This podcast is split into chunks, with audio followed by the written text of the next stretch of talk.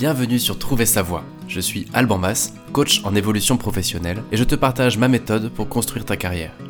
Ce podcast reprend en replay les lives qui ont lieu tous les jeudis sur LinkedIn, YouTube et Twitch, avec des tutos, des conseils et surtout plein d'invités inspirants. Je te souhaite une très bonne écoute.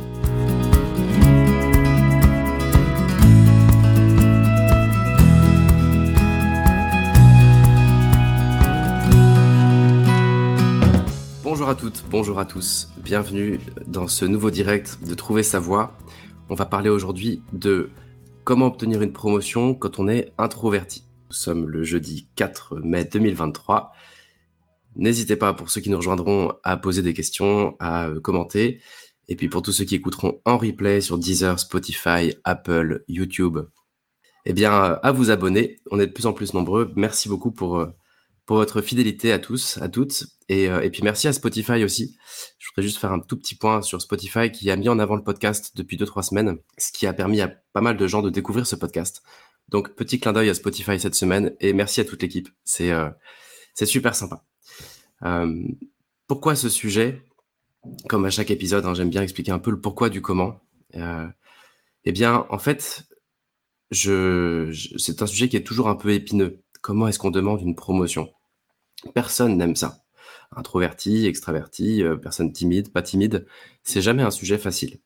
Mais quand on est introverti, quand on est timide, quand on a l'impression de ne pas être assez euh, euh, assertif ou assertive pour le faire, ça peut devenir un vrai calvaire. Et on peut arriver jusqu'à un stade où on, bouillonne d'envie d'évoluer, mais on n'arrive pas à l'exprimer, on n'ose pas l'exprimer. Et j'ai lu pas mal de blogs, pas mal, pas mal d'articles depuis longtemps sur ce sujet et je trouve qu'il y a beaucoup de conseils. C'est toujours euh, un peu les mêmes. Prépare tes chiffres, prépare tous tes succès, prépare euh, tous tes achievements, sois bien au clair sur ta valeur, etc. Deuxième conseil, c'est prépare ton rendez-vous de négo, prépare-le au maximum pour être prêt ou prête au moment où tu feras euh, ta demande, au moment où tu vas te confronter à ton manager ou à ta manager. Euh, prépare-toi en fait, prépare-toi à cette sorte de confrontation que va être ta demande d'évolution ou de promotion. Et puis enfin, prépare ton suivi. Après avoir fait ta demande, eh bien, comment est-ce que tu veux assurer le follow-up de cette demande euh, par mail, à l'écrit, à l'oral, etc., etc.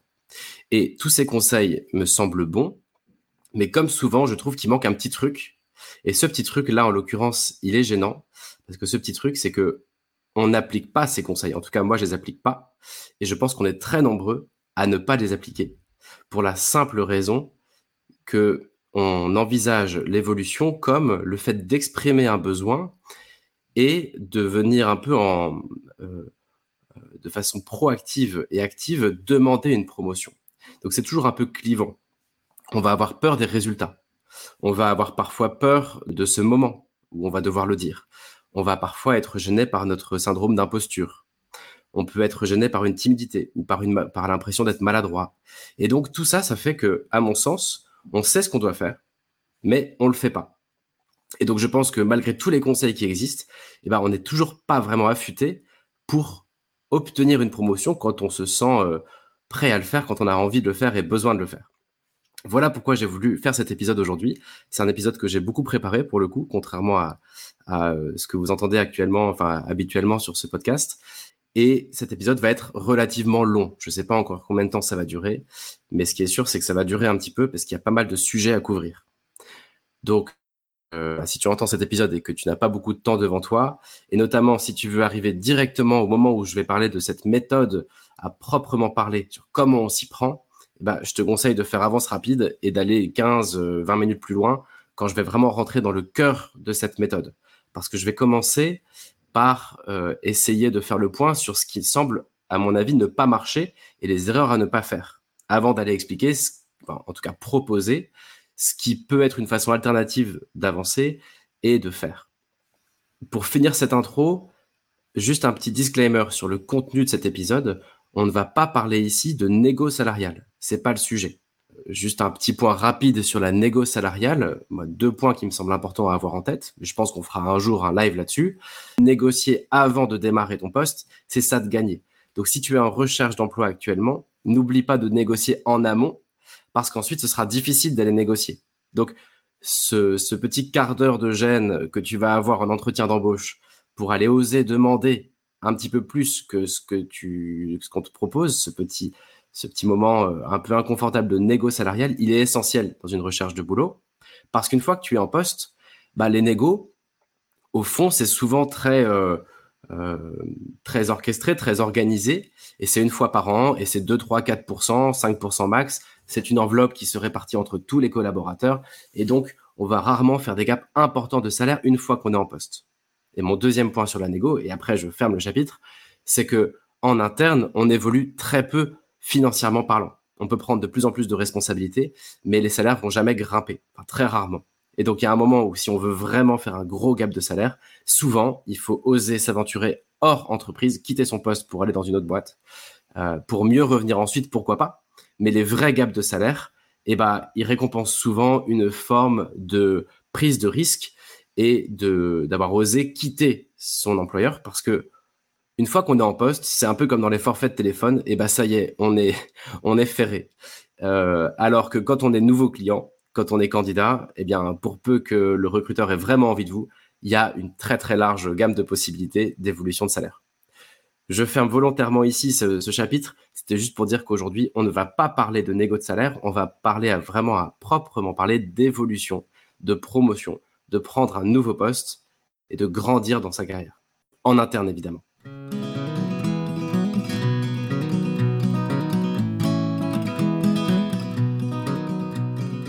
Alors, quel est le problème quand on est introverti? Euh, J'ai fait des petits chapitres aujourd'hui pour que ce soit bien structuré. Le problème, c'est qu'on ne sait pas se vendre. En tout cas, c'est souvent ce que j'entends. Euh, voilà, je, sais ce que je vaux, mais je suis pas forcément doué pour me mettre en avant, pour me faire connaître, pour euh, argumenter, pour négocier, etc. Donc le grand problème, c'est ça, c'est qu'on ne sait pas se vendre. Si tu entends cet épisode et que ce titre t'a attiré, c'est que peut-être que tu te sens timide ou introverti, et tu te dis, bah voilà, moi, c'est pas mon truc de me lever et de demander je, préfère attendre qu'on me propose et je, n'oserais pas me lever et demander quelque chose. Me rendre visible, etc., c'est pas mon truc. Quoi. Ce que je voulais dire par rapport à ça, c'est que j'ai choisi comme titre euh, obtenir une promotion quand on est introverti, mais la réalité, c'est que ce problème, il touche tout le monde, évidemment. Les introvertis comme les extravertis.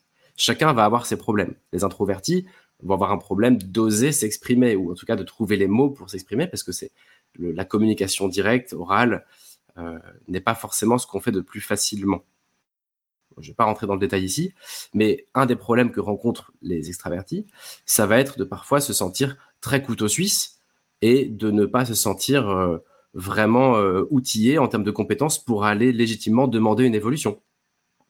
Et puis, dans tous les cas, extravertis comme introvertis vont avoir aussi des problèmes de syndrome d'imposture, de peur du jugement, de, de, se dire, bah, une fois que j'ai fait ma demande, qu'est-ce que je fais si on me dit non?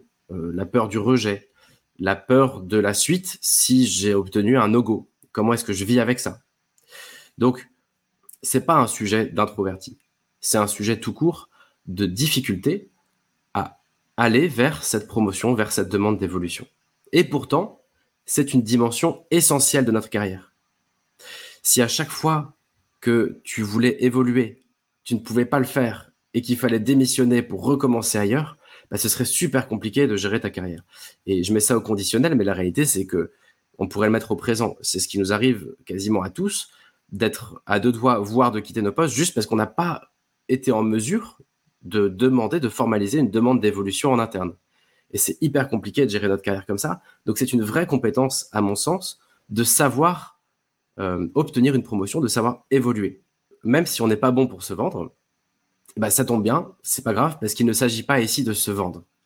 Je voudrais faire un parallèle ici avec un autre épisode enregistré il y a quelques mois sur euh, comment euh, réussir un entretien d'embauche, je crois, ou voilà, un épisode en, en deux parties.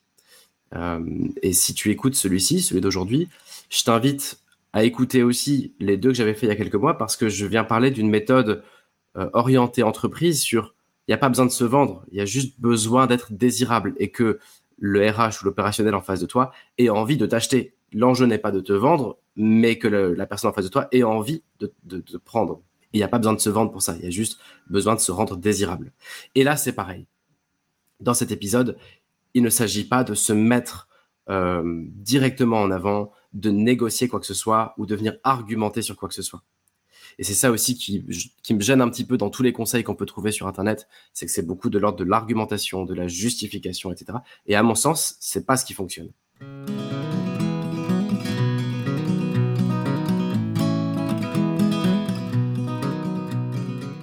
Alors justement, ça, ça nous emmène au premier vrai chapitre. Qu'est-ce qui ne marche pas? En tout cas, à mon sens, qu'est-ce qui a l'air de peu fonctionner Et surtout quand on est introverti, surtout quand on n'ose pas trop. Bah, il y a des no-go évidents. Des choses où on sait que ça marche pas, mais parfois on le fait quand même. Euh, dans ce groupe-là, des choses assez évidentes, il y a la persuasion. Essayer de persuader ton manager ou ta manager. Bon, c'est pas évident. Euh, on va revenir dessus après. Ça peut être utile de manipuler ou de persuader dans des environnements pas sains, des environnements d'entreprise toxiques, où il y a beaucoup de politique, où, euh, où il faut vraiment jouer des coudes, etc. Et j'ai juste envie de dire par rapport à ces environnements-là où la manipulation et la persuasion sont de mise, ben, euh, à moins que toi tu trouves un plaisir genre de structure, sinon mon seul conseil c'est quitte ce genre de structure, c'est pas sain, c'est pas c'est pas ce qu'il faut quoi, euh, c'est pas une bonne approche. Un autre no-go évident, c'est ce que j'ai envie d'appeler la mendicité, le terme est un peu fort, mais ce serait de, de demander euh, par charité, entre guillemets, après tout ce qu'on a fait, une petite évolution. Bon, ça aussi, c'est évident que c'est quelque chose qui fonctionne assez mal. Et enfin, dernier, euh, dernier point assez évident des choses qui sont plutôt à proscrire, ce sont les menaces. Là-dessus, un petit peu plus euh, subtil parce que quand l'entreprise a peur de te perdre, immédiatement, si elle veut te garder, elle risque de te proposer des axes d'évolution. C'est ce qu'on voit notamment euh, en, accompagnement en coaching d'évolution ou en bilan de compétences. Assez souvent, nos clients, ben, quand ils vont commencer à dire au RH ou à leur manager qu'ils font un bilan de compétences ou qu'ils sont en train de travailler à leur évolution, pour ceux qui l'expriment, assez souvent, l'entreprise va réagir, voire surréagir en disant Ouh là là, attends, attends, attends, pars pas trop vite, on a quelque chose pour toi, on te l'avait pas dit, etc. C'est pas parce qu'ils ont envie de vous faire évoluer, c'est juste parce qu'ils ont peur de vous perdre. Et donc ça, ça me paraît pas forcément être une façon saine. La menace, à mon sens, n'est pas une bonne façon d'avancer. Et surtout pas si tu te retrouves dans ce cas de figure de te sentir un peu timide, un peu euh, en difficulté pour exprimer tes envies et tes besoins. Tu risques d'être très mal à l'aise dans cette posture-là. Ça, c'était les no-go évidents. Après, il y a aussi les no-go moins évidents. Alors, je vais essayer d'en lister. J'en ai identifié sept. Euh, un truc qu'on peut être tenté de faire, pardon, et qui me semble peu euh, efficace, c'est de dire à notre boss de nous donner une chance. Take a chance on me. Euh, essaye et tu verras si, euh, si je peux le faire, etc. Tu verras bien si j'avais le niveau et tout ça. En gros, prends un risque à mes côtés, quoi. Ça, ça me paraît un peu chaud parce que notre manager, elle ou il, rend des comptes aussi sur son boulot. Et il y a aussi du stress du côté du manager. Et il peut pas forcément se permettre de miser sur toi et de prendre un risque. Et d'ailleurs, si l'évolution se passe mal, eh ben, il prend un vrai risque, lui, vis-à-vis de sa carrière et de la boîte. Et donc, si tu demandes de tenter sa chance à ton manager, de, miser sur toi, bah, ça veut vraiment lui dire, écoute, prends un risque, quoi. Et c'est pas un cadeau à lui faire. Euh, il y a un autre risque qu'on identifie souvent un peu moins, c'est le risque salarial. Quand il y a une évolution, souvent il y a une augmentation de carrière, de salaire, pardon. Et quand il y a une évolution de salaire, eh ben, on revient pas en arrière. C'est extrêmement rare de rétrograder quelqu'un sur son salaire. Ça arrive, hein, mais il faut euh, euh, un accord bilatéral entre l'employeur et le salarié, et puis ça met tout le monde hyper mal à l'aise, et puis même pour toi, c'est pas du tout euh, souhaitable de baisser ton salaire. Donc, il est probable, quand tu demandes à ton boss de tenter sa chance avec toi et de te donner cette évolution, parce que, après tout, vas-y, essaye, eh bien, il est probable qu'il prenne un gros risque financier. Parce qu'un salaire, quand on est côté salarié, on regarde le net, on a l'impression qu'il n'y en a jamais assez. Mais quand on est côté employeur, ça coûte une fortune. Ça coûte déjà de base deux fois ton salaire net, plus potentiellement des avantages, plus cinq semaines de congé, et ça c'est provisionné cet argent-là, ça représente des montants importants, plus ci, plus ça, plus la formation. Et donc, euh, il y a plein de coûts déguisés qui font qu'un salaire coûte très très cher à l'entreprise. Et donc, si il prend un risque à tes côtés en te donnant ta chance, eh ben, il prend aussi un risque financier si ça ne le fait pas. Ça, je pense que c'est un peu chaud. Deuxième euh, mauvaise idée, ce serait de poser un ultimatum, de dire voilà, euh, je, ce serait bien que j'ai évolué d'ici six mois, sinon ça va commencer à se gâter pour moi. Comme je le disais juste avant, parfois c'est nécessaire, et parfois c'est ce qui va permettre de déclencher quelque chose. Mais ça crée souvent des relations perdant-perdant. Tout le monde va y perdre. Parce que si c'est non, ça va créer une cassure. Si, si euh, au moment de l'ultimatum, eh ben, tu n'as pas eu ton augmentation, enfin ton, évolution, ta promotion, toi, tu vas te sentir bah, déçu, forcément. Et même si c'est oui, si tu as mis la pression pour obtenir cette évolution et que tu l'as obtenue, tu vas te retrouver avec euh, un manager ou une manager que tu as un petit peu forcé. Et donc, il va être très peu supportif. Il a aucun intérêt à ce que tu réussisses. Voire même, il va attendre que tu te plantes. Euh, vu qu'il n'a pas choisi, il a subi en fait cette évolution. Tu, la lui as imposée. Et donc, euh, au final, il risque au mieux d'être passif et au pire d'attendre que ça rate pour te dire, bah tu vois, je t'avais bien dit que tu n'étais pas prête ou pas prêt et tu as voulu évoluer, mais voilà. Donc ça non plus, ça me semble pas être une bonne idée. Troisième euh, chose qu'on fait parfois qui me semble plutôt à éviter, c'est de demander un titre plutôt que de responsabilité. C'est d'arriver en disant, voilà, je, je pense qu'avec mes compétences, je peux exiger ou demander ou aller vers le titre de blablabla. Et ton N plus 1, il résonne pas en titre. L'entreprise ne résonne pas en titre, il résonne en valeur que tu vas apporter. Il va se poser la question, qu'est-ce que tu peux amener de plus? Est-ce que tu vas alléger sa charge? Etc. Jamais une entreprise ne va raisonner de titre. Le titre, c'est un truc euh, plutôt d'ego qui nous permet de nous sentir valorisés dans le nom qu'on donne à notre métier. Mais c'est tout. Ça n'a aucune valeur, le titre. Et donc, demander un titre plutôt que des responsabilités, eh ben, c'est mal comprendre le fonctionnement de l'autre côté de la barrière, côté entreprise. Et je vais y revenir. Une autre euh, erreur à éviter, à mon sens, c'est euh, de, de demander quelque chose, demander de nouveaux projets, de nouveaux challenges, alors que tu ne réponds pas encore aux attentes actuelles. Bon, bah là, c'est assez évident, mais c'est un truc qu'on fait parfois. On se rend pas forcément compte qu'on on ne va pas cocher certaines cases, et puis arriver en point de fin d'année, on va dire voilà, moi je veux évoluer vers ci, vers ça. Mais on va être difficile accompagner et ça va être difficilement audible, puisque déjà à la base, les attentes actuelles ne sont pas là, quoi. Et on s'en rend pas toujours compte en fait de ça. Parfois, on imagine que ce qu'on fait euh, est complètement en phase avec les attentes, et parfois c'est pas exactement ça. On peut surperformer sur certains aspects et se dire bah ouais, du coup, je suis vraiment au top. Mais en fait, il peut y avoir d'autres aspects qui nous semblent secondaires dans lesquels on va sous-performer. Mais pour peu que pour ton boss ou ta boss, ce soit des aspects essentiels, dans sa tête, il va se dire attends, un tel, il n'est pas encore au niveau par rapport au poste, alors que toi, tu le pensais. Ça aussi, ça me paraît quelque chose à proscrire. Il y a un truc qu'on fait parfois qui me semble aussi plutôt à éviter, qui est de demander une promesse future. Alors, c'est pas exactement l'ultimatum, c'est pas forcément, pas exactement la menace. C'est une promesse, c'est de dire voilà, écoute, euh, je fais quand même du bon boulot, etc. Je te demande pas de me faire évoluer, je te demande juste de t'engager à ce que tôt ou tard j'évolue. Ce serait bien que tu te, que tu me rassures sur le fait que à un moment, tu t'engages un peu à me faire évoluer, comme une promesse. Et là, je pense que c'est encore une fois euh, une fausse bonne idée. Ça risque de créer une nouvelle situation perdant-perdant. Pourquoi? Parce que si tu obtiens un oui, si ta manager ou ton manager te dit Ok, ok, je t'ai entendu, euh, t'inquiète pas, euh, j'ai ça en tête, tu vas évoluer. Qu'est-ce qui va se passer?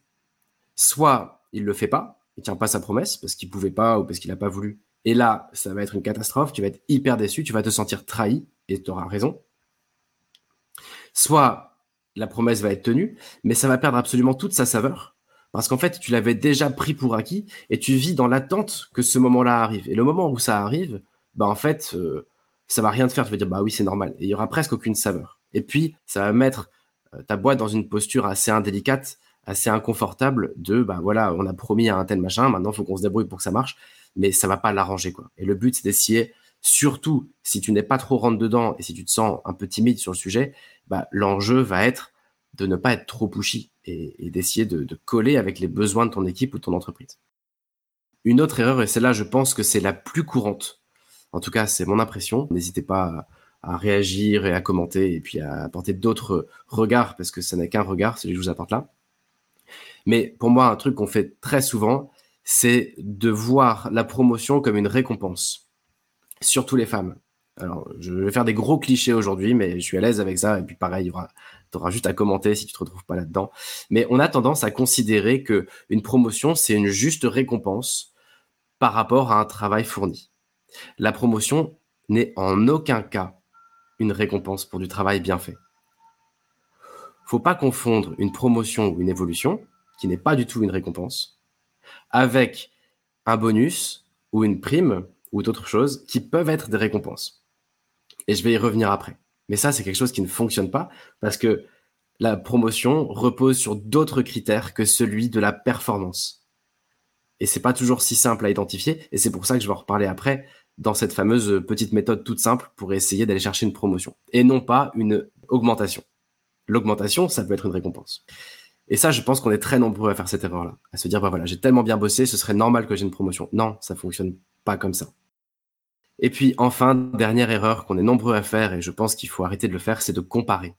Se dire, bah voilà, je vois que tel collègue, après, après deux ans, elle a fait ça. Euh, moi, ça fait trois ans que je suis là et j'ai toujours pas évolué. Et de, de, de venir avec ça sur la table en disant, bah voilà, c'est pas juste. Mais en fait, l'entreprise n'est pas un milieu juste. Et elle n'est pas faite pour être un milieu juste. L'entreprise, c'est un marché d'offres et de demandes. Alors, on sait que c'est un marché d'offres et de demandes à l'externe, c'est-à-dire qu'on a un produit ou un service, et il y a des clients, et il y a l'offre de l'entreprise ou du service, du produit qui va rencontrer une clientèle, mais c'est pareil en interne. Nous, salariés, on n'est que un produit ou un service, et donc on répond à une offre et à un besoin. Et donc, si on compare, et ben en fait, ça veut dire qu'on on on part du principe que l'entreprise est faite pour être juste. Alors peut-être que dans certains grands groupes, tout est tellement codifié qu'on peut jouer cette carte-là, mais de manière générale, dans la plupart des boîtes, euh, les salaires ne sont pas justes. Il peut y avoir des juniors qui arrivent avec beaucoup plus de salaire que des personnes qui ont de l'expérience. Il peut y avoir des gens qui évoluent alors qu'ils sont moins légitimes. Tout ça, c'est pas juste, mais c'est comme ça. Et jouer la carte de la justice, c'est, je crois, mal comprendre le fonctionnement de l'entreprise. Même si c'est un peu triste, c'est comme ça. Euh, ça. reviendrait un peu à euh, penser que tu vas acheter un produit juste pour faire plaisir au vendeur. Parce que ce serait juste, après tout, qu'il puisse faire ses objectifs. Mais non, tu achètes un produit parce que tu en as besoin. Et c'est pareil pour l'entreprise. Donc voilà sept fausses bonnes idées. Euh, je vais les récapituler très vite. Dire à ton boss de te donner une chance. Mettre ton boss ou ta boss face à un ultimatum. Viser un titre plutôt que des responsabilités demander de nouveaux défis alors que tu fais pas encore 100% du job. Demander une promesse ou un engagement futur. Voir une promotion, enfin, voir la promotion, pardon, comme une récompense. Et enfin, comparer. Tout ça, ce sont des choses que je te propose de mettre de côté. Et surtout, si tu te sens pas très à l'aise pour demander une promotion. Au moins, tu te sentiras à l'aise, au plus il faudra proscrire ces façons traditionnelles de demander une promotion, qui sont, je pense, un peu d'un autre temps et qui fonctionne, euh, encore une fois, soit ça marche pas, soit ça marche de façon conflictuelle et donc pas très durable.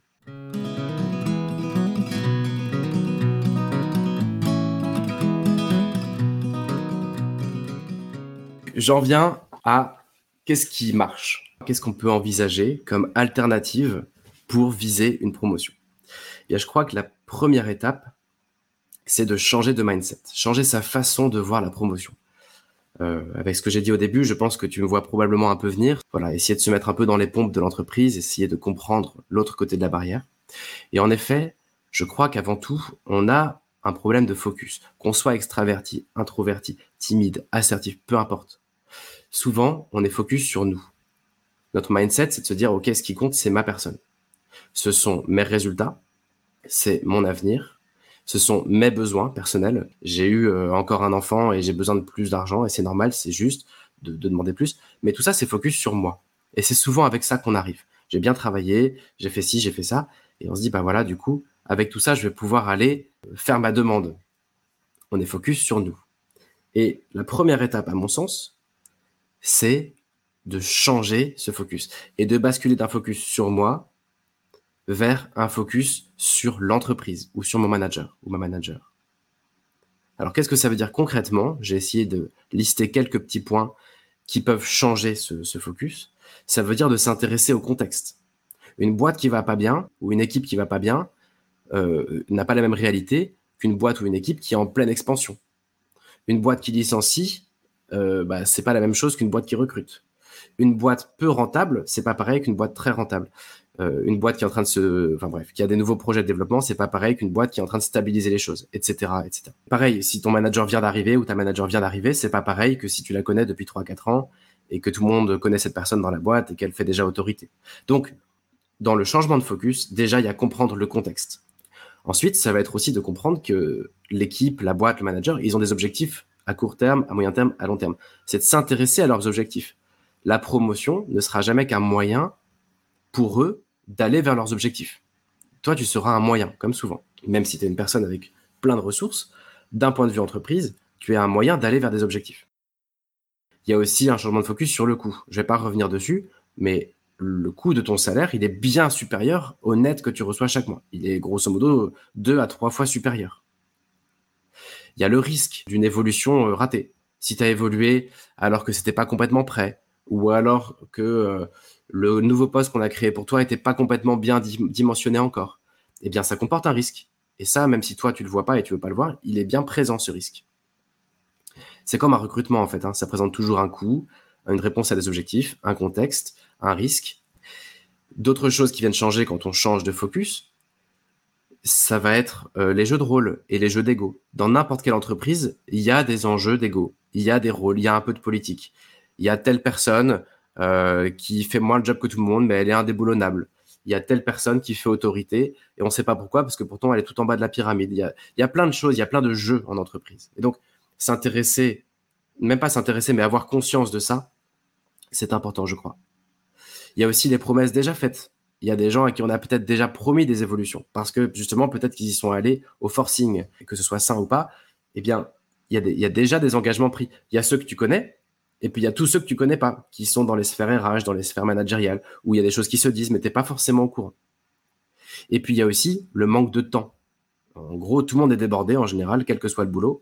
Et donc, bah, ta manager ou ton manager et euh, son boss aussi, et bien en fait, ils sont tous débordés. Et donc, faut pas oublier ça non plus. Donc, première étape, je t'invite vraiment à, comme pour un entretien d'embauche, essayer de te décentrer de toi et te centrer sur l'entreprise, sur l'équipe, sur là où le manager. Quel est leur besoin, quel est leur contexte, quels sont leurs enjeux, quels sont leurs risques, qu'est-ce qui, euh, est pending un peu entre guillemets dans, dans la structure. Et moins tu penseras à toi, plus tu te sentiras à l'aise, parce que euh, s'il y a bien un truc euh, dont les introvertis ont horreur, c'est parler d'eux et exprimer leurs besoins. Bah ça tombe bien. Là, je te propose de faire l'inverse, de t'oublier complètement et de t'intéresser uniquement à la boîte.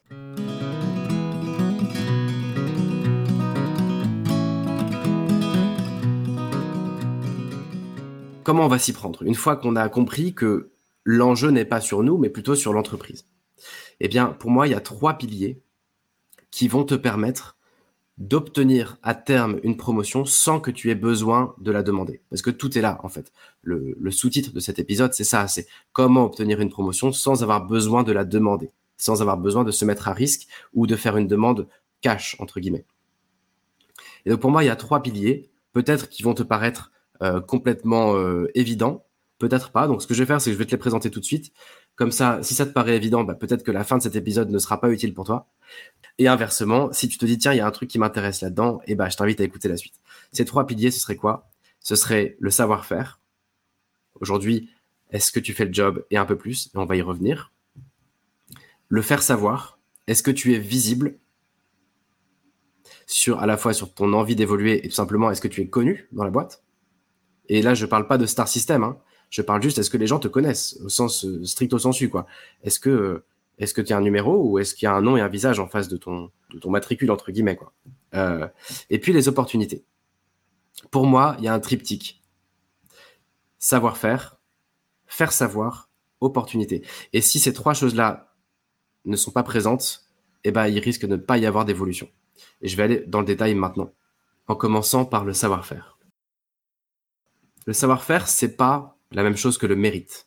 On parlait de récompense tout à l'heure, de dire voilà, on espère souvent qu'une promotion, ça va être une récompense. Et ce que je disais, c'était notamment les femmes, euh, vous avez tendance, beaucoup d'hommes aussi, mais surtout des femmes, j'ai l'impression, qui ont tendance à attendre que leur manager leur remarque leur bon travail et fassent une promotion, viennent en, direct faire une proposition d'évolution quand ils sentent ou quand elles sentent que vous êtes prête.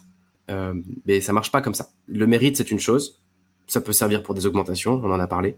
C'est pas vraiment sur ce critère-là qu'une évolution va se. Le savoir-faire, c'est pas avoir du mérite. Le savoir-faire, c'est pas non plus se sentir légitime. J'en reviens encore aux femmes. Euh, vous êtes très très nombreuses à avoir un énorme syndrome d'imposture. Encore une fois, il y a plein d'hommes aussi, mais je parle de ce que je vois, de ce que je remarque en accompagnement. Et donc, de toute façon, ça va être difficile d'aller chercher une promotion si tu te bats euh, à la fois entre guillemets contre, enfin si tu te bats, si tu dois justifier de toute ta valeur et tout à l'entreprise et à tes boss, et si en plus tu te bats contre toi-même, quoi. Ça fait euh, deux combats. Et donc, n'attends pas de te sentir légitime pour entamer ton évolution et ta demande de promotion, parce que si tu attends d'être légitime, tu peux attendre sûrement très longtemps. Au final, c'est sûrement quelqu'un d'autre qui va identifier ta légitimité, te dire, mais attends, mais t'as carrément le niveau, et toi, sans doute que jamais tu te sentiras légitime. Euh, et j'en viens à mon dernier point sur le savoir-faire, enfin sur l'intro du savoir-faire, qui est que euh, le savoir-faire, c'est aussi différent, c'est autre chose que de se sentir prêt ou se sentir prête. Si tu te sens prêt à évoluer, ou si tu te sens prête à évoluer, c'est presque que tu as déjà trop attendu. Il est déjà presque trop tard. Enfin, il n'est jamais trop tard, mais tu as sans doute perdu du temps. En matière d'évolution et de promotion, on ne te demande pas de savoir faire 100% du boulot qui vient. On te demande de savoir faire 100% du boulot actuel et même plus. Et je vais détailler encore après. Et on a tendance, et une étude menée par Hewlett Packard il y a quelques années le prouve pour les femmes. C'est pour ça que je me permets d'avoir un discours particulier pour les femmes. C'est une, étude américaine, pardon, qui a été faite auprès de cadres chez Hewlett Packard qui voulaient renouveler leur top management et qui ont posé des questions simples à leurs middle managers, hommes et femmes, en disant, par exemple, euh, à quel point est-ce que vous vous sentez doué dans ce que vous faites? Et les résultats, je me souviens plus de ces résultats-là, mais ils étaient euh, dithyrambiques chez les hommes et ils étaient beaucoup plus mesurés chez les femmes. Et la question qui m'intéresse ici, c'était une autre question qui était posée, c'était à quel pourcentage de maîtrise d'un job est-ce que vous osez postuler pour ce job ou demander ce job? Pour les hommes, c'était aux alentours de 65% et pour les femmes de 95%. Ce qui veut dire, en d'autres termes, que les hommes ont tendance à aller vers un nouveau job pour apprendre et que les femmes ont tendance à aller vers un nouveau job parce qu'elles ont appris. Et ça crée une inégalité énorme et donc, mon point ici, c'est n'attends pas de te sentir légitime, n'attends pas d'être prête ou prêt, évidemment, n'attends pas euh, d'avoir le mérite pour entamer ton évolution et euh, ta démarche vers une promotion. Je fais exprès de ne pas dire ta demande de promotion parce qu'il ne s'agit pas de la demander. Ça, encore une fois, c'est ce qu'il ne faut pas attendre. Je tourne beaucoup autour du pot. J'en viens à qu'est-ce qu'il faut faire, qu'est-ce qu'il faut euh, attendre c'est quoi le savoir-faire en fait? Pour cocher cette case, qu'est-ce qu'il faut? Alors, tout ça, ça n'engage euh, que moi et, ça peut être soumis à débat. Mais ce que je constate ce que je crois, c'est qu'il faut simplement, allez, trois éléments. Le premier, il est évident, c'est de faire le job actuel. Si tu euh, remplis pas la fiche de poste actuelle, ça va être compliqué, encore une fois, d'être audible, on en a déjà parlé. Donc ça, je passe très vite. Mais n'empêche que le savoir-faire, c'est être capable de bien faire ton boulot aujourd'hui. Ensuite, moins intuitif, moins évident, c'est d'avoir pu montrer et de pouvoir montrer que tu es capable de faire plus que ton job. Et c'est ça, la clé, elle est là. Montrer dès maintenant que tu es capable de faire l'extra mile ou d'aller chercher plus loin. Et il n'y a qu'une seule façon de montrer que tu peux faire plus que ton job, que tu peux aller plus loin et que tu peux faire l'extra mile. C'est de le faire déjà. Être capable dès maintenant de faire plus que ton boulot c'est pas dans ta promotion que tu feras plus que le boulot, c'est dès maintenant. Alors comment on peut s'y prendre? Bah, Ça peut être de demander des projets en plus. Euh, de se poser la question, qu'est-ce que je pourrais faire de plus dans mon boulot actuel? Qu'est-ce qu'on ne fait pas encore qu'on devrait faire? Ou qu'est-ce que je pourrais faire de mieux? Ou de quoi tout le monde a besoin dans cette entreprise ou dans cette équipe et personne ne prend le temps de le faire ça n'a pas du tout besoin d'être chronophage. D'ailleurs, il faut éviter que ce soit trop chronophage parce que tu fais déjà ton boulot et donc tu n'as sans doute pas le temps de faire beaucoup plus que ton boulot. Mais l'idée identifier un extra mile que tu peux faire dès maintenant pour montrer que tu fais plus que ton boulot. Et en plus, ça peut être intéressant. Et ça peut être une façon de te préparer à l'après, parce que si ça, tu as du mal à le faire, ça peut te montrer aussi ce que tu dois continuer à acquérir comme compétences. Donc là-dessus, une mini checklist pour savoir si c'est OK sur la partie savoir-faire. C'est est-ce que je réponds aux exigences de mon poste? Est-ce que j'atteins les objectifs fixés? Ça, c'est les deux conditions sine qua non. Est-ce que je fais plus que ce pourquoi j'ai été embauché? Est-ce que dans mon boulot, plutôt dans ce que je fais en plus de mon boulot, je fais des choses qui sont dans, dans les responsabilités de l'étage du dessus? Est-ce que dès maintenant, quand je regarde ma semaine de travail, je fais des tâches qui sont réservées aux gens qui sont au-dessus de moi Il faut commencer à en faire. Si tu veux euh, être euh, évolutif ou évolutif, il faut commencer dès maintenant à pouvoir intégrer dans ton boulot actuel des tâches du niveau du dessus, même si on n'a qu'une, et même si c'est pas chronophage. Et dernier point de cette petite checklist, est-ce que tu as généré des revenus additionnels d'une manière ou d'une autre, ou des économies additionnelles, ou une communication, ou un bénéfice supplémentaire pour l'entreprise ou pour ton équipe Je crois que c'est indispensable quand on veut une évolution sans avoir besoin de la demander. Il y a un, donc, faire le job. Deux, montrer que tu fais plus que le job.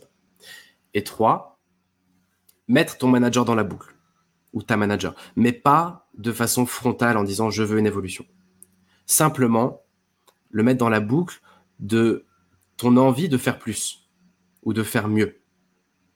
Par exemple, tu identifies un projet qui pourrait être intéressant pour étoffer un peu ton poste. Eh bien, échanger avec un manager, ça va servir à vérifier que ce projet, il est vraiment utile, il a du sens pour l'équipe, ou pour elle, ou pour lui. Euh, tant qu'à faire un projet en plus, autant qu'il soit utile. Ça va servir à vérifier que le petit euh, focus supplémentaire que tu fais en ce moment sur ce nouveau projet, il ne te décentre pas trop de ton boulot. Parce que un manager, il peut se dire, oh là, mais attends, euh, tu me dis que tu vas faire ça en plus, mais comment tu me garantis que tu continues à bien faire ton job? Ça vient sécuriser le truc. C'est-à-dire, vu que tu vas faire quelque chose qui n'est pas ton boulot, eh ben, si tu mets un manager dans la boucle, euh, tu vas avoir la validation de ton N plus 1 que bah, c'est OK, tu vas faire ça en plus et c'est OK. Euh, ça rentre dans, le temps, dans ta fiche de poste, etc. C'est OK, ça peut passer. Ça ne te décentre pas trop. Troisième bénéfice de mettre un manager dans la boucle, c'est que ça va resserrer les liens. Là où tu avais jusqu'ici seulement des liens hiérarchiques, ça devient des liens presque horizontaux. Vu que ce nouveau projet, il peut être pourquoi pas du même niveau que ce que fait un manager ou une manager. Donc dans tous les cas, ça va augmenter le nombre d'interactions avec les managers et, euh, resserrer les liens forcément et ramener des nouveaux sujets autour de la table qui vont au-delà de tes performances sur ton boulot actuel. Ça peut être aussi, autre bénéfice, ça peut être aussi une bonne occasion de découvrir les réserves que tes managers ont sur toi. Des réserves cachées qui n'étaient pas exprimées. Mais là, vu que tu demandes à faire plus, tout de suite, s'il y a des réserves, elles vont ressortir à ce moment-là. Attends, ok, tu me dis que tu veux faire plus, mais attends, moi je trouve que là-dessus c'est un peu chaud ou autre. Ça va te permettre, immédiatement de déceler les points de mon point numéro 1, je sais pas si je suis très clair, mais les éléments de ton job actuel sur lesquels tes boss ont des réserves. Naturellement, si tu demandes de faire plus, on va venir te challenger là-dessus. S'il y a des points, et s'il y en a, bah, tu pourras travailler dessus pour régler le point numéro 1. S'il y en a pas, et eh bah, au moins tu seras sécurisé là-dessus. Et puis enfin, euh, dernier intérêt d'en parler, enfin de demander et de partager cette envie de faire plus ou de mener un nouveau projet avec tes managers, c'est que même si tes nouveaux projets échouent, ce que tu fais en plus de ton travail, même s'ils échouent, ça arrive souvent euh, en entreprise des projets qui échouent, c'est pas grave. Ça a montré que tu voulais faire plus, que tu pouvais faire plus. Et la plupart des projets qui échouent, c'est pas à cause d'une personne. Ça va être à cause de d'un contexte, d'un client qui a pas signé ou d'autres, mais c'est pas de ta faute. C'est rarement de ta faute. Et donc, ça va permettre de, euh, même en cas d'échec de ce projet, bah, d'avoir quand même resserré les liens et permis de montrer que oui, que tu es évolutif ou évolutive. Je fais une micro pause parce que ça fait beaucoup de contenu aujourd'hui.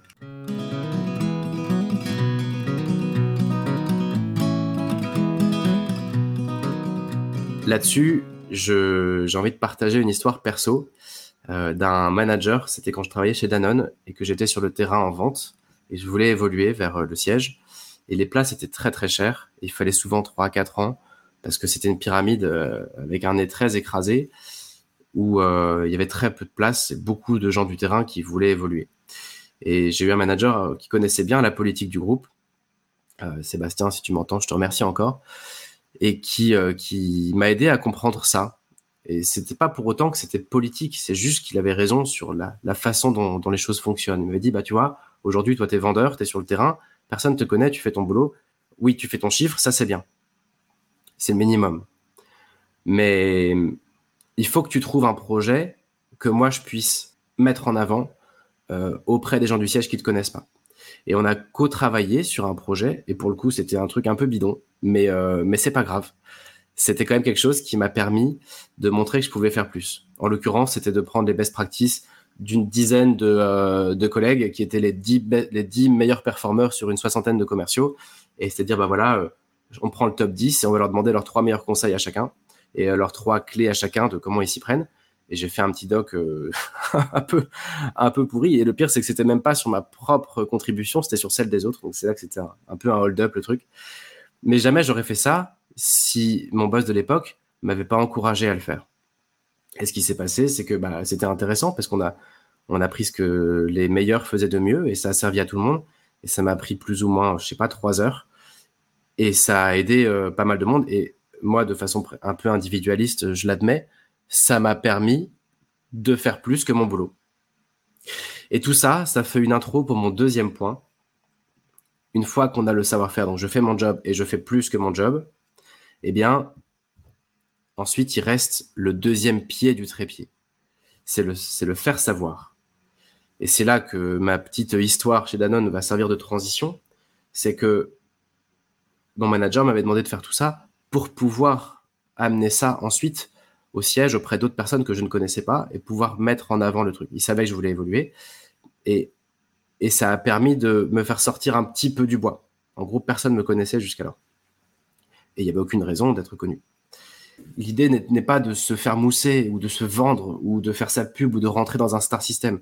C'est juste qu'il y ait une façon euh, objective et légitime de hop, sortir un peu de la mêlée. Quoi. Voilà. Et donc, ça, c'est ce que j'ai envie d'appeler le faire savoir. S'il y a le savoir-faire, mais qu'il n'y a pas le faire savoir, bah, il n'y aura pas d'évolution, il n'y aura pas de promotion. Parce que personne ne sait que tu es évolutif, et parce que personne ne sait que tu veux évoluer et que tu peux évoluer.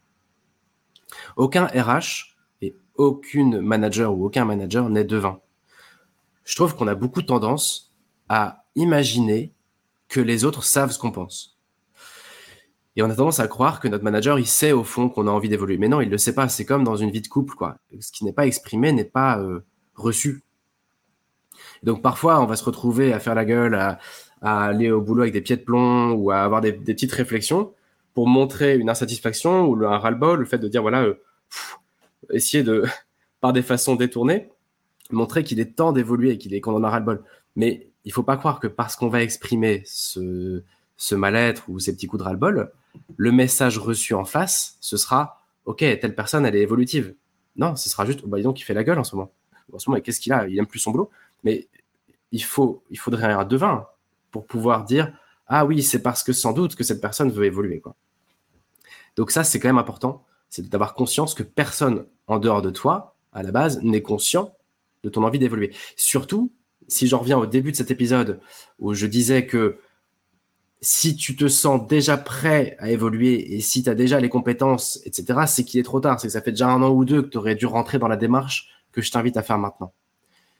Le moment où tout le monde sait que tu veux évoluer, c'est presque déjà trop tard. C'est qu'il y a un train qui est passé le moment où tu es frustré de ne pas évoluer, c'est que ça fait déjà un an ou deux que tu aurais dû peut-être pu commencer ce chemin que je te propose là.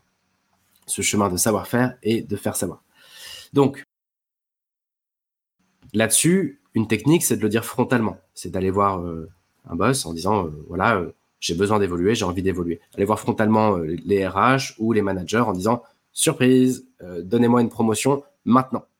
Et ça, pour toutes les raisons que j'ai évoquées au début, c'est un jeu dangereux. Ça peut marcher, mais c'est rarement ce qui fonctionne le mieux et c'est rarement le plus pérenne et le plus vertueux des, chemins.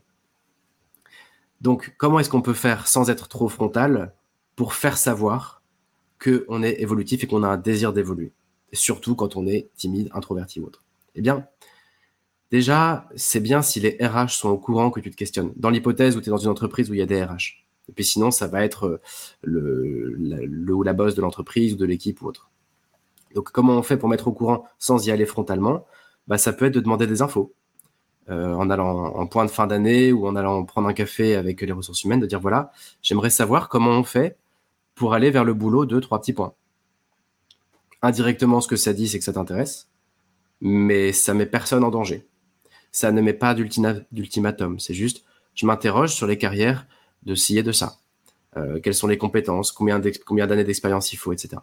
Ça, ça vient immédiatement faire savoir au RH ou à un directeur ou directrice que quelque part dans ton dans ta lunette de tir là, il y a ce genre de poste. Ça vient dire OK, cette personne, elle est attirée pour une évolution. Ça peut être aussi de profiter des points de fin d'année qui sont devenus je crois une obligation légale. Bah voilà, ne, pas forcément dire je veux évoluer mais je m'interroge sur les moyens d'accéder à tel type de poste. questionner, c'est une façon de sortir du bois à moindre risque. Et puis, une façon euh, qui fonctionne très bien aussi, c'est de se rapprocher peu à peu des équipes qui font les boulots qui t'intéressent. Commencer à aller prendre des cafés avec ces personnes-là, ou de leur demander, euh, un peu comme des enquêtes métiers, peux-tu me parler de ton boulot, ça m'intéresse, etc. Naturellement, ces gens-là, ils vont comprendre que migrer vers ces nouveaux services ou ces nouvelles responsabilités, c'est un truc qui pourrait t'intéresser. Tout ce que je dis là, c'est assez corporate, mais on peut le transposer au final quand même à des TPE, des PME, des associations et autres. Euh, c'est vrai partout, je crois. Donc voilà, pour faire savoir, sans y aller frontalement, on peut juste demander des informations et se rapprocher et essayer de, partir en mode euh, découverte des métiers auxquels on aspire. Deuxième point, il y a les fameux projets d'extra mile dont je parlais avant. Tous les petits projets que tu auras pu faire en plus de ton boulot, ils ont eu pour effet normalement de te rapprocher d'autres services ou d'autres strates hiérarchiques de la boîte parce que ça aurait été des projets transversaux ou des projets avec un peu plus d'ambition ou d'enjeu. Donc naturellement, en faisant ces projets, il est probable que tu te sois rapproché de personnes qui vont être au courant de ton désir et de ton potentiel. Euh, une autre façon aussi, ça peut être quand tu as des gens qui viennent te demander des coups de main. Tu es sur un boulot A et il y a l'équipe B, l'équipe C, l'équipe D qui sait que toi, par exemple, je sais pas, tu es hyper doué sur Excel euh, je prends un exemple complètement arbitraire. Tu débrouilles super bien avec Excel et tu travailles aux ventes, mais euh, il y a un tel du marketing qui vient souvent te demander de le dépanner parce qu'il sait que tu es euh, hyper doué et, et qui vient te demander des petits coups de main pour améliorer ses formules. Eh bien, en général, on a tendance à dire oui, je vais, donner un petit coup de main, ou alors non, j'ai pas le temps. Bah là, il y a un petit trick tout bête qui consiste à dire alors, je suis carrément ok pour t'aider, mais passe par mon boss. Demande-lui si elle est d'accord ou s'il est d'accord pour que je staffe un petit peu de temps pour toi. Au final, c'est exactement pareil. Hein. Euh, l'idée, c'est que tu vas aider ce collègue à faire son truc, ça va te prendre pas longtemps. Mais au fond, ça change tout. Parce qu'au bout d'un moment, euh, ton boss ou ta boss, il risque de se dire, bah dis donc, c'est marrant, il y a quand même pas mal de gens qui viennent me, voir pour, euh, pour Alban qui fait ses formules Excel. En plus, j'ai pris un exemple qui n'est pas du tout vrai. Mais il y a un moment où tu vas te créer une sorte de popularité sans avoir besoin d'être populaire, sans avoir besoin de chercher à être populaire. Tu continues juste à aider tes, copains et tes collègues, sauf que tu as rajouté un élément dans la boucle qui est de la validation par ton boss avant. Et elle ou lui, qu'est-ce qu'il va se dire? Bah, bah ok, je vois qu'il y a vachement de demandes euh, pour, euh, pour les petits coups de main de, telle personne. Et donc naturellement, dans un coin de sa tête, ce sera bah tiens, euh, quand même, voilà, je vois qu'elle a l'air d'être appréciée quoi, par un peu tout le monde. Et tout ça, c'est hyper utile. Et puis, dernière façon de faire savoir, et je pense que c'est la meilleure, c'est de trouver un champion, trouver un mentor ou un champion. Le top du top, c'est quand c'est pas à toi d'aller voir ton boss pour lui vendre tes réalisations. D'ailleurs, encore, euh, ce qu'on disait là dans cet épisode, c'est que si tu écoutes ça, c'est que tu n'as pas envie de te vendre, c'est que tu sais pas te vendre. Et on est nombreux comme ça. Donc, le but, c'est que quelqu'un d'autre vienne chanter tes louanges et tes exploits et que toi, tu n'aies pas à le faire. Et donc, trouver un champion, bah, c'est trouver d'autres personnes qui vont parler de toi à euh, tes managers. Ça peut être des collègues, c'est-à-dire de, de parler avec quelqu'un d'un autre service et de lui exprimer ton envie d'évoluer. Et cette personne-là qui connaît bien un tel bah, va peut-être dire, bah, tu sais, euh, telle personne, elle, elle est intéressée quand même pour aller plus loin. Et le meilleur moyen, ça reste de trouver un champion, quelqu'un qui croit en toi dans un autre service. Il y a quelque chose que je trouve d'assez paradoxal, mais d'assez vrai, c'est que souvent, on s'entend bien avec les gens du niveau de notre manager, mais d'un autre service. Alors, je ne sais pas si tu entends cet épisode, si tu vas être d'accord avec moi, n'hésite pas à commenter. Mais souvent, la relation avec notre manager, elle est biaisée parce que c'est notre manager, donc on ne peut pas tout faire, tout dire. On, a un rapport, euh, euh, voilà, cette personne-là, elle est jugée partie par rapport, de nous, par rapport à nous. Elle a les conséquences de nos performances, elle a les risques de nos petits loupés. Donc, c'est pas une relation complètement libérée, celle qu'on a avec nos managers. Mais très souvent, des gens du même niveau que notre manager dans d'autres services, et eh ben, vu qu'il n'y a pas d'enjeu, il arrive qu'on soit proche de ces personnes-là. Et c'est eux les meilleurs champions. C'est avec eux que je t'invite à aller prendre un petit café. Je prends l'exemple, euh, voilà, je suis aux ventes aujourd'hui et je m'entends super bien avec la directrice juridique. Et ben, c'est de profiter de ça, enfin, ou même juste avec eux euh, je sais pas moi, ou un, responsable logistique de l'équipe logistique, mais qui est au même niveau que celui de mon boss. Eh bien, euh, ça va être d'essayer d'échanger avec cette personne-là pour dire, tu sais, j'aimerais beaucoup évoluer, euh, me développer et tout, quels conseils tu pourrais me donner, etc. Et vu que cette personne-là, elle est au même niveau que ton boss, elle va aux mêmes réunions que ton boss, elle est autour de la même table que ton boss, et elle fait les mêmes négos que ton boss en général, eh bien, naturellement, elle risque de parler de toi à tes managers ou à ton manager.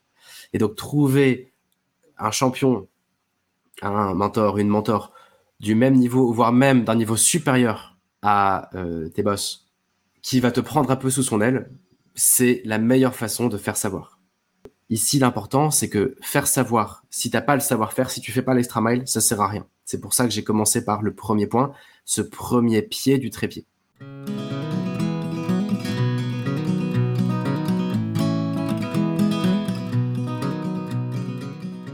Donc si on résume, premièrement, tu performes dans ton boulot et tu fais plus que ton boulot et tu prouves non pas que tu peux faire mieux, mais que tu fais déjà mieux. Deuxièmement, ça se sait. Et ton envie d'évoluer, elle commence à être connue, même si toi, tu ne l'as jamais formalisée. Et donc, qu'est-ce qui te manque maintenant pour pouvoir évoluer? En tout cas, pour qu'une évolution vienne frapper à ta porte, pour que quelqu'un te propose une promotion, l'objectif étant que tu n'aies pas à la demander, eh bien, ce qui te manque, c'est une opportunité. Et s'il n'y a pas d'opportunité, il n'y a pas de promotion. Et c'est aussi un truc qu'on a tendance à oublier quand on est arc-bouté sur nous, notre personne, nos besoins, nos envies, nos performances. Ouais, mais attends, c'est pas parce que tu es doué qu'il y a une place tout de suite pour toi. Et les opportunités, eh ben, il faut comprendre comment ça marche. Et là, pour le coup, ça dépend de chaque boîte, chaque service. Mais il y a quand même quelques grandes vérités, je crois, qu'on peut apporter ici. La première, ce serait de dire que les parcours professionnels sont très rarement linéaires. Donc l'opportunité qui t'attend, elle est probablement pas de prendre la place de ton chef ou de ta chef. Ce sera peut-être un pas de côté, une création de poste, une ouverture d'une nouvelle BU, euh, un changement de service. Voilà, ça peut être beaucoup, beaucoup, beaucoup de choses. Ensuite, un autre point qui me paraît euh, vrai, c'est que tu ne peux pas commander les opportunités, même si on en a très envie. Donc tu peux pas commander les opportunités, mais tu peux faire d'autres choses. Tu peux proposer des projets tu peux proposer des nouveaux postes. Tu peux proposer des évolutions. Tu peux dire, voilà, et si on lançait une nouvelle business unit pour faire ça? Et si on lançait une nouvelle équipe pour faire ça? Et si on accédait à ce nouveau marché? Je me souviens d'une personne qui travaillait euh, pour moi il y a quelques temps euh, et qui était business developer et qui avait fait le tour de son boulot. Il avait bien vendu, il commençait à s'ennuyer, ça ronronnait un peu. Et il est venu me voir directement, me dire voilà, au lieu de me dire je veux une promotion et ça m'aurait mis un peu en difficulté, il a eu euh, cette intelligence de me dire, bah, écoute, euh, j'aimerais bien lancer une nouvelle entité. Et puis, bah, en fait, l'histoire s'est écrite autrement. La, boîte a explosé en plein vol. Mais... Et c'est là que je reviens au contexte, d'ailleurs. Mais bref, tout ça pour dire que euh, quand l'opportunité ne frappe pas, tu peux construire une nouvelle porte. Comme dit euh, Milton Berle, que je ne connais pas, mais je vais lui rendre sa citation. donc, tu peux proposer quelque chose. Si tu trouves que c'est trop bouché dans ce que tu fais, eh ben, tu peux proposer de déboucher le truc. Tu peux proposer une, ouverture. Ensuite, euh, quasiment systématiquement, les opportunités, elles vont arriver comme ça un peu par hasard. Et donc, l'idée, c'est que quand cette opportunité arrive, eh ben, tu sois prêt ou tu sois prête. Et donc, ça veut dire, bah, non pas d'avoir les compétences, je me répète, mais les compétences, tu les auras après. C'est pour avoir les compétences que tu vas avoir cette promotion. En revanche, c'est de faire le job, faire mieux que le job, et que tout le monde te connaisse il faut que le COMEX ou que les stakeholders, comme on dit, les, les parties prenantes, ceux qui vont décider, il faut qu'ils pensent à toi direct. Il faut qu'ils te, aient suffisamment compris que tu en as sous la pédale pour que quand une opportunité se présente, hop, ton nom ressorte direct. Savoir-faire et faire savoir. Euh, et puis après, sur les opportunités, ben, il y a quand même quelques fenêtres de tir qui peuvent euh, s'ouvrir à nous. Il y a déjà les cycles réguliers d'évaluation des performances. Ça, c'est ce qui est prévu par les RH ou prévu par les opérationnels. Donc, euh, souvent, une fois par an, il y a une réunion où euh, tout le monde va discuter de qui fait quoi et de qui va évoluer vers où. Et donc là, bah, il y a des créneaux de promotion. Mais c'est pour ça que tu dois t'y prendre bien avant. Parce qu'à ce moment-là, il faut que tu sois déjà reconnu. Donc, il faut au moins que trois mois avant, et pourquoi pas encore plus, tu es commencé à te bouger pour devenir évolutif et promouvable, je ne sais pas si ça se dit. En tout cas, chaque année, il y a un point RH, et peut-être parfois deux fois par an, où on va prendre les talents et voir qui va aller où. Ensuite, il y a euh, des fenêtres de tir un peu bonus. Il y a les départs en congé mat. avant, c'était plutôt les femmes, maintenant, ça peut être aussi des, hommes. Euh, quand il y a un départ en congé mat, ça peut être une bonne occasion de venir remplacer quelqu'un pendant un certain temps pour tester un truc ça peut être aussi évidemment le départ d'un salarié ou d'une salariée. Chaque fois que quelqu'un quitte la boîte, bah, il y a une place qui se libère. Et puis voilà, j'ai pas pris le temps ici de réfléchir à toutes les opportunités bonus, les opportunités un peu opportunistes, c'est le mot que je cherchais. Mais je suis sûr qu'il existe plein de créneaux comme ça sur lesquels on peut se positionner, mais on ne pourra se positionner que si on fait plus que notre job et si les gens savent qu'on est évolutif. Voilà ce que j'avais envie de dire aujourd'hui. En conclusion de tout ça, bah, si ça marche, bravo, tant mieux. Si ça marche vite, j'ai envie de dire, bravo à toi. Si ça ne marche pas, eh bien, qu'on soit promu ou non, je t'invite à garder une attitude positive. Ce sera jamais un non quand tu rentres dans cette démarche-là, qui au fond est assez euh, bienveillante et assez positive. je t'invite à garder, même si ça marche pas tout de suite, une approche positive, parce que tu n'auras jamais un non. Tu auras toujours un pas encore, ou pas maintenant, ou va chercher telle compétence et après on en reparle. Mais c'est jamais un non. Genre, non, toi, t'évolueras jamais. En tout cas, si c'est ça, c'est qu'il y a un gros problème. Euh, donc, je t'invite à rester positif par rapport à ça et à continuer à travailler, à aller vers plus de savoir-faire, plus de faire savoir. Et puis, à aller chercher les compétences qui te manquent. En tout cas, si au bout de quelques mois, tu vois que ça n'a pas encore euh, fonctionné, voire même s'il y avait une opportunité et qu'on ne te la confie pas, eh ben, ta carrière n'est pas finie pour autant il y a des différences majeures par rapport à avant, si tu as appliqué tout ça. La différence, c'est quoi? C'est que maintenant, tu sais pourquoi tu n'as pas évolué. Parce que les gens vont te l'expliquer. S'ils savent que tu as envie d'évoluer et que tu as le potentiel pour évoluer, et s'ils ne te confient pas le job, ils vont te dire pourquoi ils ne te le confient pas. Alors que si tu es là à tout garder pour toi et que d'un seul coup tu balances, tu n'auras jamais ces infos.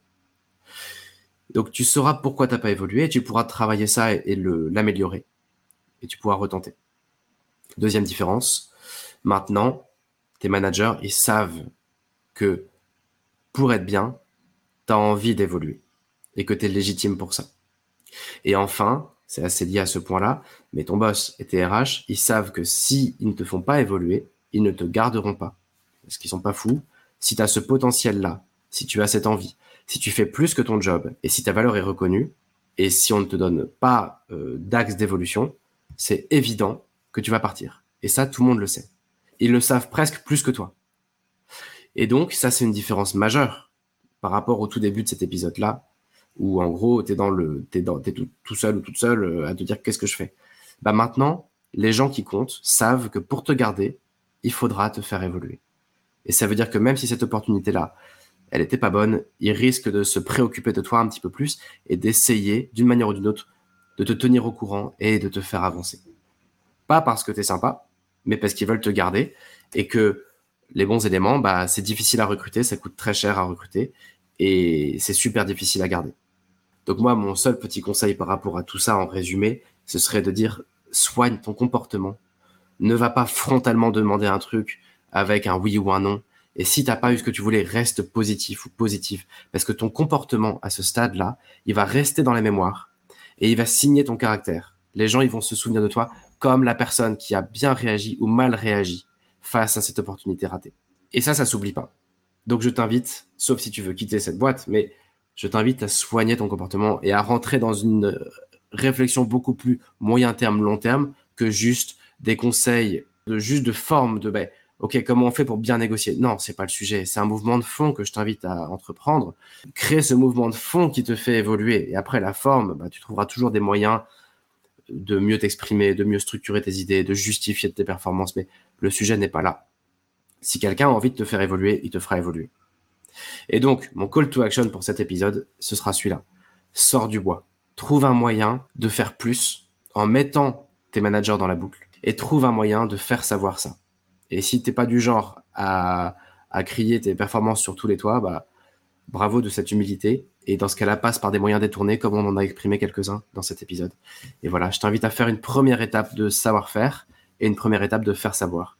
Puisque de toute façon, les opportunités, elles dépendent pas que de toi. Pas forcément la main là-dessus. J'espère que cet épisode aura pu être utile. Comme, euh, comme prévu, c'était long. Rendez-vous la semaine prochaine avec sans doute un invité, surprise. Et donc euh, voilà, je te souhaite une belle semaine, plein de succès dans ta carrière. Et euh, encore merci de ta fidélité à trouver sa voie. N'hésite pas à en parler, à t'abonner parce que c'est important pour moi pour justifier euh, sur des plateformes, etc. le nombre d'abonnés, ça compte. Donc, donc voilà, à la prochaine.